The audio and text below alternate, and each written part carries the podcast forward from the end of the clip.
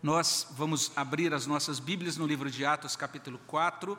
Vamos ler a partir do verso 23 até o verso 31, Atos 4, de 23 até 31. Convido você que está em casa a abrir a sua Bíblia também nesta passagem. Pode mantê-la aberta, acompanhar para acompanhar a nossa meditação. E nós que estamos aqui vamos ler a uma só voz esta passagem. O texto está sendo projetado, você pode acompanhar aí também nesta projeção e você pode ler comigo. Leiamos juntos a palavra de Deus em Atos 4, 23 até 31. Vamos ler? Uma vez soltos, procuraram os irmãos e lhes contaram quantas coisas lhes haviam dito os principais sacerdotes e os anciãos. Ouvindo isto, unânimes, levantaram a voz a Deus e disseram: Tu, soberano Senhor, que fizeste o céu, a terra, o mar e tudo o que neles há, que disseste por intermédio do Espírito Santo, por boca de Davi, nosso pai, teu servo, porque se enfureceram os gentios e os povos imaginaram coisas vãs, levantaram-se os reis da terra e as autoridades ajuntaram-se a uma contra o Senhor e contra o seu ungido, porque verdadeiramente se ajuntaram nesta cidade contra o teu santo servo Jesus ao qual ungiste Herodes e Pôncio Pilatos com gentios e gente de Israel, para fazerem tudo o que a tua mão e o teu propósito predeterminaram. Agora, Senhor, olha para as suas ameaças, concede aos teus servos que anunciem com toda a intrepidez a tua palavra, enquanto estendes a mão para fazer curas, sinais e prodígios, por intermédio do nome do teu santo servo Jesus. Tendo eles orado, tremeu o lugar onde estavam reunidos. Todos ficaram cheios do Espírito Santo e com intrepidez anunciavam a palavra de Deus. Abençoa, Senhor Deus, nossas vidas, abençoa os nossos corações, que a tua palavra produza em nós, ó Deus, aquele bom fruto, o fruto de salvação, de santificação, de consolação que o Senhor, nesse momento, ó Deus, vença o inimigo, nos traga, Senhor Deus, para o conhecimento vivo do Senhor, que a tua palavra alcance a nossa alma e faça o teu trabalho, a tua obra soberana. Abençoa nossas crianças também no culto infantil, esteja conosco com as igrejas do nosso presbitério onde esta palavra está sendo pregada, aqui, ó Deus, com as igrejas genuinamente evangélicas, abençoa. Onde quer que a tua palavra esteja sendo pregada, ó Deus, com sinceridade, com fidelidade, que ela produza bons frutos para a glória do teu nome. É o que pedimos no nome de Jesus. Amém, Senhor Deus. Deus é vivo e ele nos convida para caminhar com ele nesse mundo. Ele se revela até nós, eh, se revela a nós, ele vem até nós com graça, com bondade, com misericórdia. Ele transforma a nossa vida, o nosso coração. Esse Deus é pessoal, significa que ele possui consciência, ele possui vontade, ele se comunica, ele fala, ele ouve. E quando ele fala conosco, isso se chama revelação. Quando nós falamos com ele, isso se chama oração. E é bem interessante que Deus então possui uma voz, uma voz que é ouvida, uma voz que é conhecida por aqueles que desejam ouvi-la. Jesus falou sobre isso no Evangelho de João, capítulo 10. Ele diz lá em João 10: é, versos 2 até 5, ele diz: Aquele, porém, que entra pela porta, esse é o pastor das ovelhas, para este o porteiro abre, as ovelhas ouvem a sua voz, ele chama pelo nome as suas próprias ovelhas e as conduz para fora. Depois de fazer sair todas as que lhe pertencem, vai adiante delas, e elas o seguem, porque lhe reconhecem a voz. Mas de modo nenhum seguirão o estranho, antes fugirão dele porque não conhecem a voz dos estranhos. É tão interessante esta, esta, afirmação, nesse bloco de afirmações das Escrituras. Então, nós temos esse Deus que fala conosco, a voz dele é reconhecida por nós. E a gente pode até dizer isso né, mais elaboradamente, né, do ponto de vista teológico, a gente conhece a voz de Deus nas Escrituras ou naquilo que é consistente com as Escrituras, mas não seria exagerado a gente dizer que a gente vai tomando, é, é, se aproximando e tomando mais gosto e discernindo melhor, mais acuradamente essa voz na intimidade com Deus, na oração. Ele realmente fala conosco e a gente consegue discernir a orientação, a direção de Deus. Lá em João 10, 27, Jesus chega inclusive a dizer assim: As minhas ovelhas ouvem a minha voz, eu as conheço e elas me seguem. Então parece realmente uma coisa de doido isso, não é? é mas o fato é que desde o princípio do mundo, algumas pessoas se distinguiram pela prática de invocação de Deus. Está lá em Gênesis 4, verso 26. A Sete nasceu-lhe também um filho, ao qual pôs o nome de Enos. Daí se começou a invocar o nome do Senhor. É bem interessante a, palavra Senhor, que lá nas nossas traduções aparece toda em maiúscula, que está é, apontando para o nome pactual, né, o nome Eu Sou, aquele mesmo nome que Deus revelou a Moisés lá em Êxodo 3. E a gente, quando vai lendo o Êxodo 3, tem a impressão que é só lá, na experiência de Moisés, que Deus revela o seu nome. Mas está dizendo que desde o tempo de Sete, de Enos, esse nome, Eu Sou, o Deus do pacto, o Deus da aliança, já era invocado. Então, desde o início já, já existiu uma, uma é, linhagem, vamos dizer assim, é, pessoas que entenderam que esse Deus é vivo, que esse Deus precisa ser buscado, que vale a pena vale a pena conhecê-lo, vale a pena amá-lo, vale a pena servi-lo. E começaram então a invocar o nome do Senhor, conversar com o Criador, conversar com Deus pessoalmente, sinceramente, profundamente. Esse é o convite do cristianismo. Veja só, o cristianismo não é só um convite para você subscrever algumas doutrinas. Também tem esse aspecto doutrinário, né, esse aspecto confessional, vamos dizer assim, mas o cristianismo, na verdade, é o convite para caminhar com o Deus vivo, a ter uma experiência de comunhão com o Deus vivo. E o texto lido fala de gente, de pessoas como nós, que aprenderam a orar respondendo às circunstâncias. A gente olha para esse texto, a gente vai ver isso nos versos 23 e 24.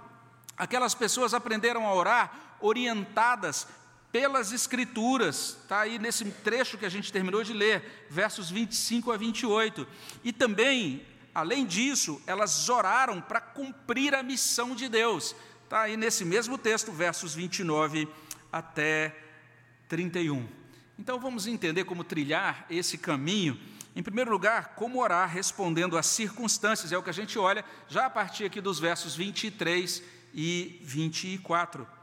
Olha só os versículos, verso 23. Uma vez soltos, procuraram os irmãos e lhes contaram quantas coisas lhes haviam dito os principais sacerdotes e os anciãos, e ouvindo isto, unânimes, levantaram a voz a Deus e disseram: Tu, soberano Senhor, que fizeste o céu, a terra, o mar e tudo o que neles há. E aí a oração prossegue. Olha só que coisa interessante. Depois de serem ameaçados pelas autoridades locais, esses servos de Deus procuraram os irmãos, atualizaram os irmãos sobre os detalhes do que havia ocorrido né, desde o dia anterior. A gente vê aí no verso 23. E no verso 24 a gente, a gente já tem isso. Aqueles irmãos respondendo às circunstâncias, orando. Eles responderam unânimes. Veja só o texto diz: unânimes levantaram a voz a Deus. Isso deveria chamar a nossa atenção, porque eles fizeram isso imediatamente, eles fizeram isso instintivamente. Não foi necessário, por exemplo, uma orientação institucional, né? Os apóstolos chegarem, de repente reunirem lá liderança apostólica e disserem: olha, à luz do que está acontecendo, vamos fazer uma campanha de oração na igreja e agora vamos fazer uma divulgação para motivar os irmãos. Irmãos, o dia tal, é o dia daquela para a gente fazer aquela reunião de oração, porque as autoridades judaicas estão começando a nos perseguir e é, vamos lançar nas mídias sociais da igreja, vamos falar nas pastorais do culto durante um mês para ver se depois de insistir muito a gente vai ter 30% da igreja que vai vai vir para orar, alguma coisa assim. Não foi isso. O texto diz que quando eles chegaram e atualizaram a igreja, a igreja respondeu espontaneamente, instintivamente, unânime, levantando a sua voz e orando diante das circunstâncias. Vamos nos ajuntar agora e vamos orar agora. A igreja não precisou de instrução sobre oração, nenhum seminário sobre oração, nada, nenhum especialista explicando para a igreja como seria feito, nada disso, nada disso. Eles simplesmente se juntaram e oraram quando se viram premidos, quando se enxergaram premidos pelas circunstâncias ameaçadoras. E perceba que eles elevaram as suas vozes e também os seus corações a Deus Pai, o Todo-Poderoso Criador do céu e da terra, como a gente afirma quando a gente pronuncia ali o nosso credo, não é? Porque eles se aproximaram de Deus reconhecendo Deus como Rei, como Criador. O texto vai trazer isso aí no verso 24 mesmo. E disseram: Tu, soberano Senhor, que fizeste o céu, a terra, o mar e tudo o que neles há. Foi assim que eles se aproximaram de Deus, reconhecendo a unicidade de Deus, a grandeza de Deus, a majestade de Deus. Deus é um Deus sublime, Deus é um Deus, Deus é soberano, é o criador de todas as coisas. Então eles sondaram as circunstâncias, olharam em redor, identificaram um grande problema e depois de identificar o grande problema, eles agora invocaram um grande Deus, o Deus soberano, o Deus que criou todas as coisas. E ao proceder assim, eles nos, ajudaram a entender que nós temos de aprender a orar e, nesta oração, responder às circunstâncias. Mas não apenas isso, em segundo lugar, esse texto também identifica a necessidade de orar orientados pela palavra de Deus. E a gente percebe que eles citaram as Escrituras na oração que apresentaram diante de Deus versos 25 e 26. Que disseste por intermédio do Espírito Santo, por boca de Davi, nosso pai, teu servo. E aí eles citam: Porque se enfureceram os gentios e os povos imaginaram coisas vãs, levantaram-se os reis da terra e as autoridades ajuntaram-se a uma contra o Senhor e contra o seu ungido. Eu não sei se você está começando a perceber essa importância que as Escrituras tinham na vida daqueles primeiros cristãos. Porque Pedro já pregou aqui dois sermões nesse livro de Atos. Nos dois sermões, o que ele faz? Cita as Escrituras, explica as Escrituras e faz então um convite baseado nas Escrituras. Agora, eles estão orando, e até na oração, agora eles citam um trecho da palavra de Deus. Eles citam o texto que a gente leu no início da liturgia, Salmos capítulo 2, especifica, especificamente os versículos 1 e 2 daquele salmo.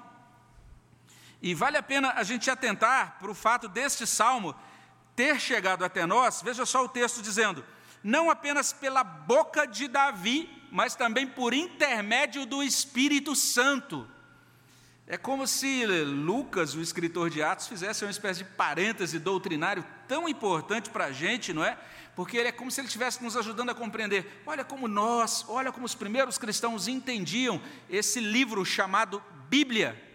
Olha só que interessante o que era a Bíblia para eles. Era um escrito que vinha por, por um meio humano, ou seja, pela boca de Davi, porque Davi produziu o Salmo 2, mas por intermédio do Espírito Santo. Foi Davi quem escreveu, mas o Espírito Santo que inspirou. Então nós temos uma palavra que é escrita por homens, mas inspirada por Deus, ela é autoritativa. Né? Então, para eles, eles não tinham de lidar com essa questão, para eles isso não era um dilema, né? Ah, você sabia que a Bíblia foi escrita por homens, então como é que você vai acreditar nelas? Eles simplesmente diziam isso: foi escrita por homens inspirados pelo Espírito Santo de Deus. O Espírito Santo, por intermédio do Espírito Santo, chegou essa palavra para nós.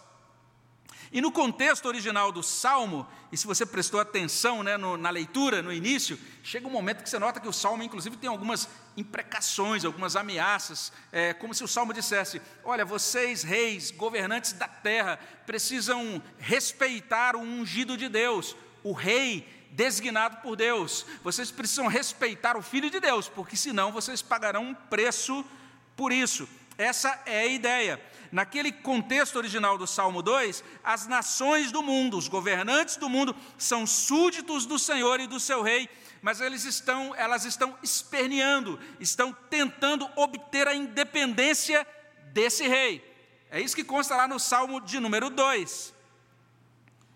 Então, isso realmente deveria chamar a nossa atenção. Eles estão sendo premidos por circunstâncias, eles começam a orar e eles se lembram então da Escritura, da palavra. E aí começam agora, a partir desse ponto, eles interpretam a realidade à luz daquela palavra. E naquela época, o Salmo 2 já era visto como um salmo concernente ao futuro governante de Israel, o Messias, e não a reis comuns. Então já era considerado um salmo messiânico.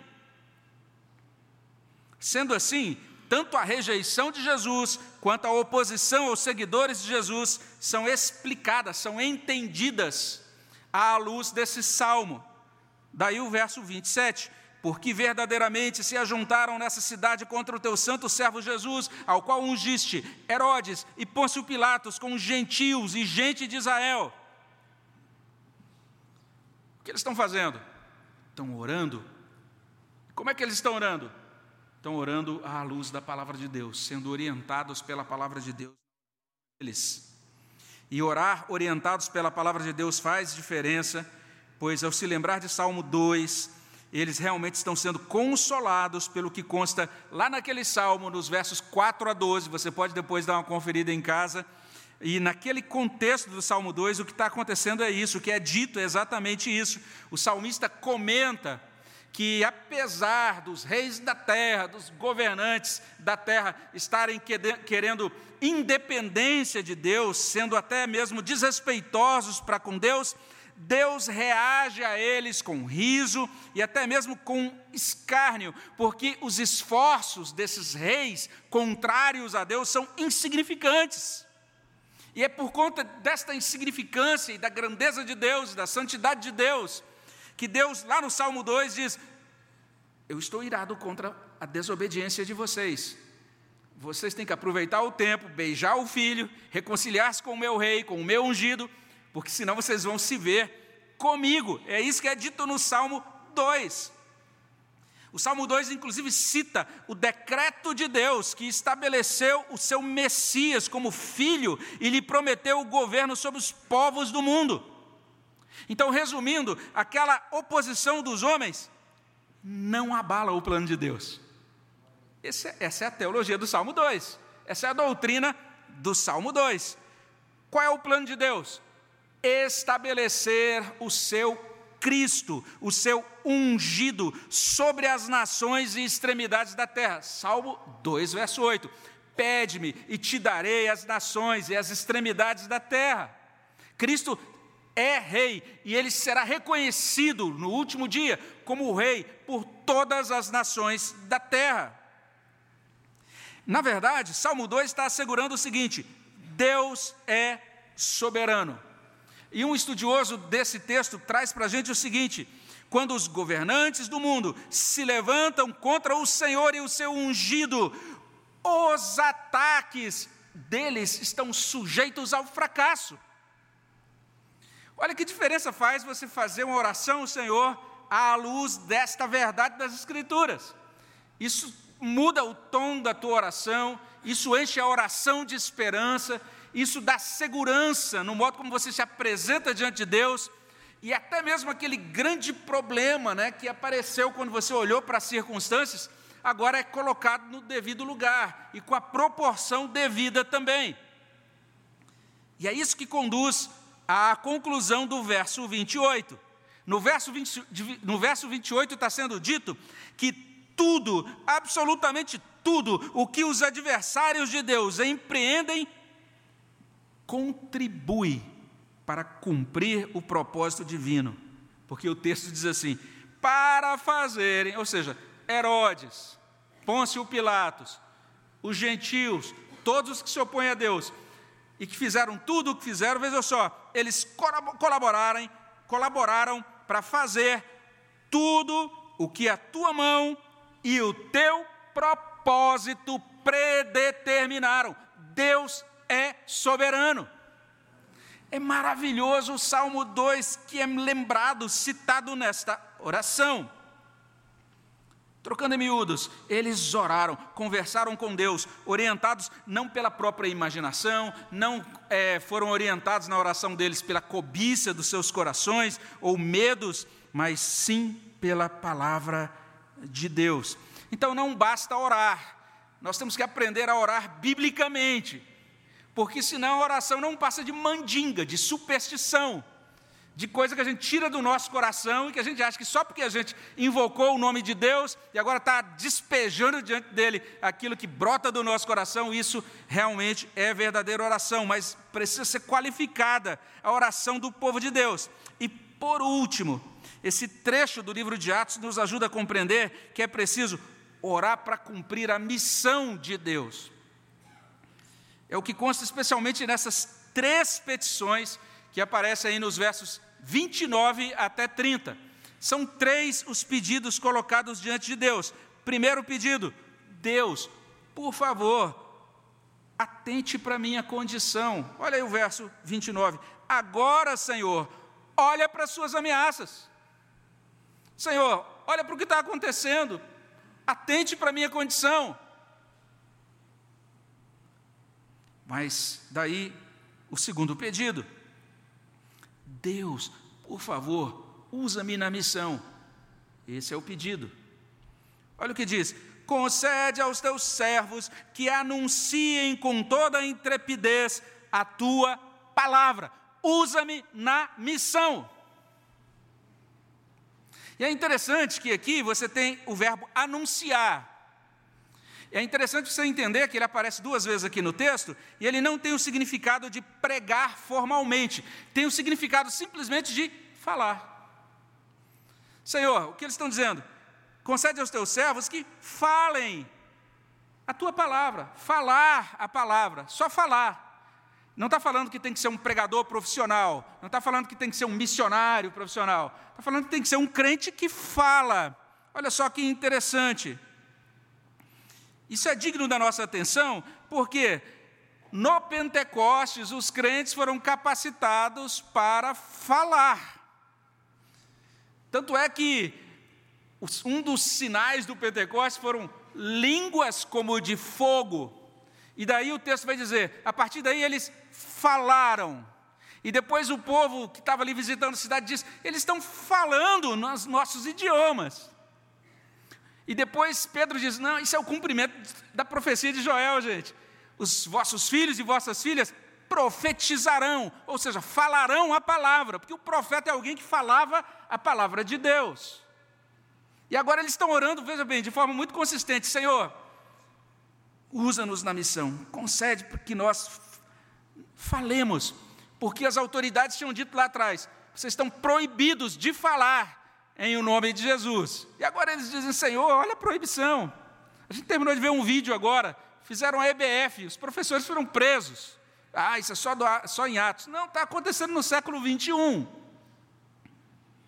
Além disso, observe, falar com toda a intrepidez. A gente já falou dessa palavra que aparece aqui, significa ousadia, significa coragem, não é falar de qualquer jeito, não é como aquela pessoa que vai fazer uma divulgação né, de uma ideia, mas ela, nem ela acredita naquela ideia, ela fala de modo tão desanimado, ou então fala com tanto medo de ser contraditada. Não, não é isso. Falar com ousadia, falar com coragem. Falar o quê? Mais uma vez, não é falar qualquer coisa, é a tua palavra. Falar a palavra de Deus. Segundo pedido, usa-me na missão. Terceiro pedido, Deus, por favor, continue a tua obra na terra. Esta é a terceira petição. Enquanto, está aí no verso 30, enquanto estendes a mão para fazer curas, sinais e prodígios por intermédio do nome do teu santo servo Jesus. E aí alguns olham para esse texto, ah, e tal, como é que a gente vai interpretar isso? É um texto continuacionista, é um texto cessacionista, aí começa todo esse, esse vocabulário, e se você diz, ah, eu nem sei o que é cessacionismo, nem continuacionismo, ao meu ver, você pode continuar aí bem feliz, sem precisar atentar para essas discussões. O que eles estão dizendo é simples demais. O Senhor agiu, Senhor. O Senhor, o Senhor curou aquele homem. Senhor, continue agindo. Essa petição é importante demais, demais. A gente vai notar, por exemplo, com relação a esses pedidos, são todos teocêntricos. Todos centrados em Deus, não são centrados nos desejos ou nas ambições imaturas dos seres humanos são todos centrados naquilo que concerne a realização da missão de Deus. Significa que esses cristãos têm uma noção da missão de Deus. Jesus ficou com eles 50 dias depois, ou 40 dias depois da ressurreição, falando com eles sobre o reino de Deus. E depois dizendo: vocês agora vão para a cidade, vão receber poder, e aí vocês vão ser testemunhas. Alguns chegam ao ponto de perguntar para ele, Senhor, como que é os detalhes aí desse reino que o Senhor vai estabelecer? Como é que vai ser isso? Ele diz, olha, não cabe a vocês, preste atenção, vão para a cidade, recebam poder, sejam minhas testemunhas, preocupem-se com a missão. Agora eles recebem a unção do Espírito, e depois tem esse primeiro evento, e agora eles estão orando, e eles percebem então o contexto da missão. Isso está cada vez mais claro para eles. Qual é o contexto da missão? Eu vos envio como ovelhas no meio de lobos. Lucas capítulo 10, versículo 3. Jesus ensinou isso lá atrás, avisou lá atrás, eles estão sentindo, estão percebendo isso na prática. Por isso eles encaminharam o primeiro pedido da prece: Senhor, olha o que está acontecendo. Nós estamos cercados. Olha para nós, atenta para a nossa condição. Além disso, eles constataram que eles precisavam de coragem, de ousadia, para não serem intimidados, para não serem paralisados pelo uivo e pelo rosnado dos lobos. Porque os lobos disseram: vocês estão absolutamente proibidos de falar nesse nome. E depois ameaçaram mais uma vez. E por conta disso, eles formulam então o segundo pedido: Senhor, permite que nós possamos ter intrepidez, continuar falando a tua palavra, que nós possamos ter ousadia, coragem. E por fim, observe que eles admitiram que a obra é de Jesus. O Evangelho é de Jesus. Quem transforma mentes, corações, vidas é Jesus. Esses são os mesmos apóstolos que já tinham sido ensinados lá em João 15, verso 5. Sem mim nada podeis fazer. São os mesmos apóstolos que ouviram o Senhor logo depois da ressurreição dizer lá em Mateus 28, 18: Toda a autoridade me foi dada no céu e também na terra. E ouviram Jesus dizendo em Mateus 28, 20: Eis que estou convosco todos os dias até a consumação do século estou convosco. A igreja de Jesus nessa terra dá continuidade à obra de Jesus, no poder de Jesus, dependendo da operação contínua, poderosa de Jesus. Se você vai falar de Cristo para alguém, se você vai testemunhar do Senhor para alguém, é muito bom que você conheça apologética, é muito bom que você conheça teologia sistemática, é muito bom que você conheça esses chamados scripts de evangelização, tem as quatro leis espirituais, tem os cinco pontos do calvinismo, tem as quatro não sei o que de mais o que, e tem tanta coisa útil e maravilhosa que você pode usar. Mas deixa eu dizer, depois que você disser tudo, de você usar toda a sua argumentação, se Jesus Cristo não operar naquele coração, se o Espírito Santo não operar naquele coração, se o poder do Senhor, Criador, vivo, não realizar um milagre ali, todo o seu esforço será vão. Esse foi o entendimento deles. Senhor, continua realizando essa tua obra poderosa, Senhor. Então nós queremos falar com ousadia, mas a gente precisa que o Senhor, que o Senhor, que o Senhor atue. Estendes a mão para fazer curas, sinais e prodígios por intermédio do nome do teu santo servo Jesus. E a consequência, o resultado da oração aparece no verso 31. Tendo eles orado, tremeu o lugar onde estavam reunidos, Todos ficaram cheios do Espírito Santo e com intrepidez anunciavam a palavra de Deus, daí o título do sermão, né? Oração e intrepidez. E sem dúvida, esse é um referencial muito importante de Atos, daquela caminhada de oração dos primeiros cristãos. Eles oraram para cumprir a missão de Deus.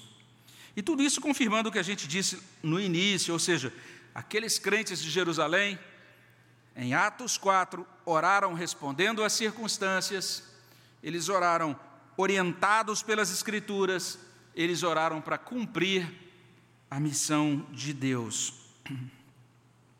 Então, eu não sei se você está entendendo o que Jesus está fazendo nesse livro de Atos, porque é ele que está fazendo. Atos começa assim: escrevi o primeiro livro, ó Teófilo, dizendo as coisas que Jesus começou a fazer e a ensinar. E o que Lucas está dizendo com isso é: isso é o que ele começou. Agora vou te mostrar nesse segundo livro o que, ele, o que Jesus continua fazendo e ensinando. Jesus liga pessoas a Deus e Jesus mobiliza essas pessoas para buscarem ao Senhor de todo o coração. Esse povo agora busca ao Senhor, ora ao Senhor. Jesus faz isso por meio do Espírito Santo. É o Espírito Santo que realiza isso em nós, nos move, nos comove, nos encaminha para uma vida de oração. O apóstolo Paulo explica isso lá em Romanos 8, 15 e 16. Ele diz: Porque não recebestes o espírito de escravidão para viverdes outra vez atemorizados, mas recebestes o espírito de adoção, baseados no qual clamamos Abba, Pai, e o próprio Espírito testifica com o nosso espírito que somos filhos de Deus. Então, Deus, Pai e Jesus enviaram o Espírito Santo. É o que está sendo ensinado aqui em Atos. Você pode conferir em Atos 2, de 1 a 4, lá no verso 33. Os primeiros cristãos transformados por Jesus, cheios do Espírito Santo, oraram ao Senhor. Atos 2, 42. Aquela igreja, todo mundo perseverando, unânime em oração. É, Atos 3, 1. Pedro e João subindo para a oração no templo, na hora nona. Atos 4, 24. Atos 4, 31. Uma igreja orando. Então você pode ser salvo, você pode receber a Jesus em sua vida e você pode receber o Espírito Santo, nos termos de Atos 2,38. Arrependei-vos, cada um de vós seja batizado em nome de Jesus para a remissão dos vossos pecados e recebereis o dom do Espírito. E a partir do momento que você recebe o dom do Espírito, você se torna um ser humano que ora. Alguém que invoca o Criador em nome de Jesus na dependência do Espírito Santo. E daí será possível apresentar as circunstâncias da sua vida a Deus e dizer: Senhor, olha aí o que está acontecendo comigo agora. Olha para as ameaças, olha o que está acontecendo. A partir daí você vai contar com essa presença de Deus contigo. Você vai caminhar com Deus, dialogando com Deus, como filho de Deus, como amigo de Deus. Um servo de Deus chamado Timothy Keller escreveu um livro intitulado Oração, experimentando intimidade com Deus. E o pastor Keller afirmou o seguinte: a oração é possível por causa do Espírito Santo.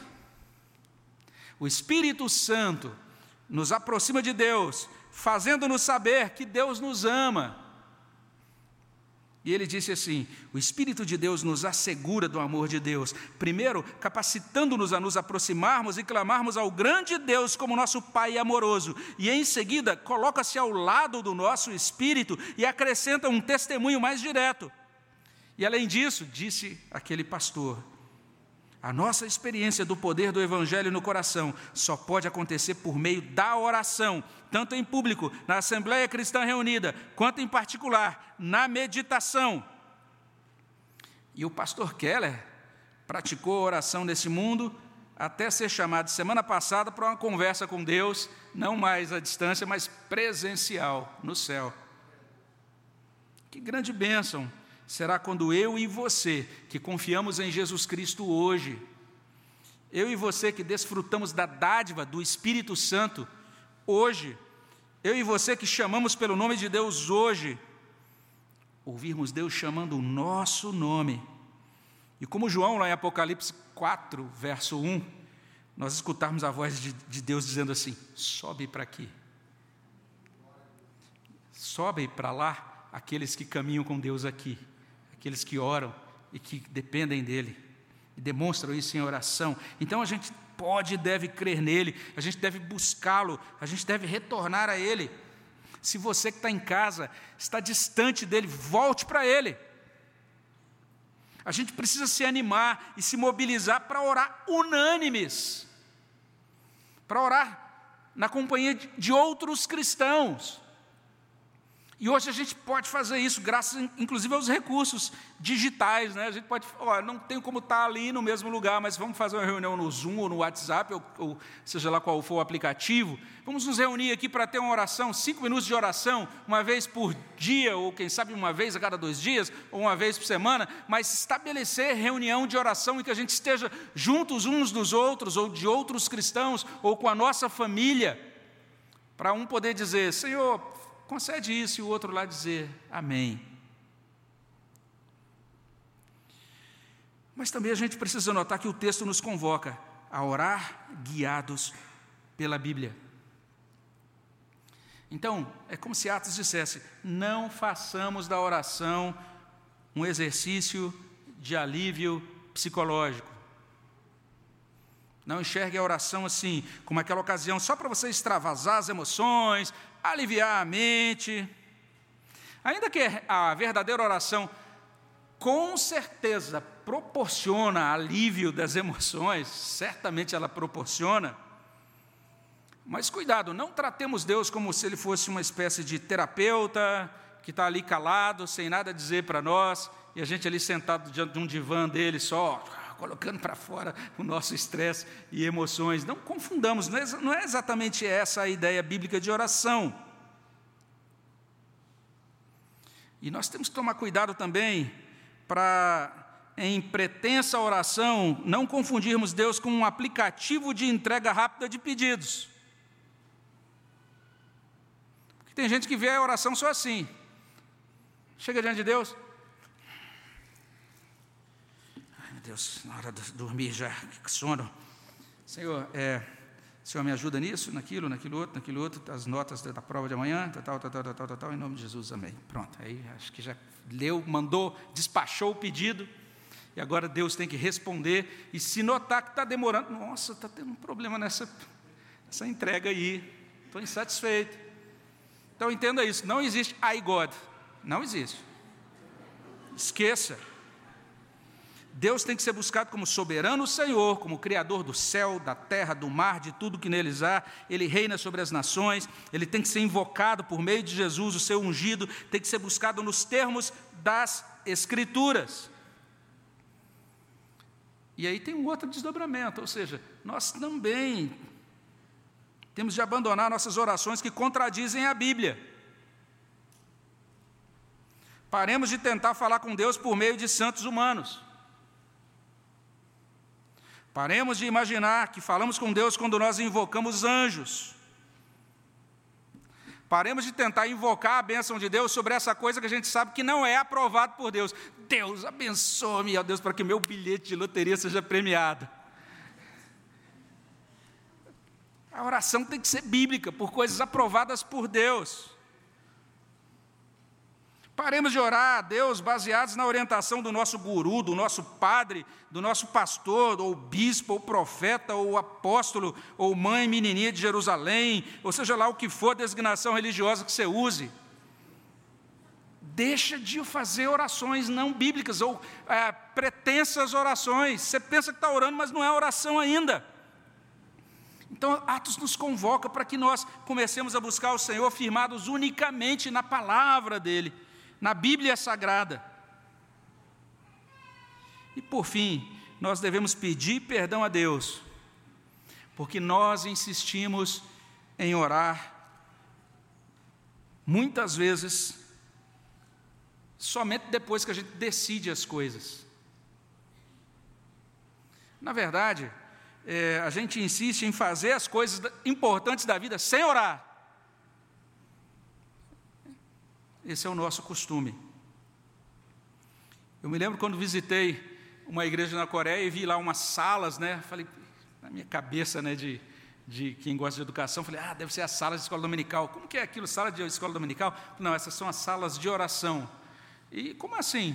É, é, o seguinte, nós vamos ter no mês que vem um trabalho de evangelização em um bairro do outro lado da cidade. Então nós estamos ali orando 30 dias ininterruptamente. Então, tem escalas nessas salas, as pessoas entram e ficam ali orando por um tempo. Quando saem, já tem outra que já tem a equipe de, que faz ali a limpeza e entra outra. Aí vai fazendo isso até completar 24 horas. A gente está fazendo isso durante 30 dias e só depois de 30 dias é que nós vamos visitar esse bairro para começar a evangelizar.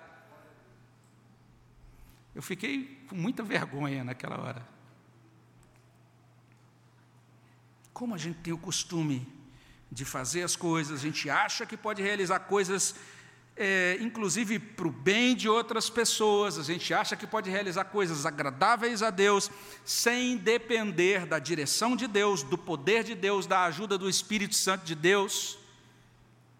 Nós somos petulantes, então peçamos perdão, é por isso, porque nós confiamos mais no poder das mídias sociais, ou do marketing, ou do planejamento, ou das estratégias ou da influência humana, a gente confia às vezes muito mais nessas coisas do que no poder do Espírito Santo. E mesmo quando oramos, sempre nos lembramos de pedir por conforto, ou para alcançar os nossos alvos, ou para realizar os nossos projetos pessoais mas oramos pouco, ou talvez nem oremos de fato, para que Deus nos conceda ousadia e coragem para falarmos a palavra dEle. Oramos pouco pela missão de Deus, e oramos pouco para que sejamos usados por Deus para levar Jesus para outras pessoas. E como consequência disso, nós somos cheios de muita coisa, menos do Espírito Santo.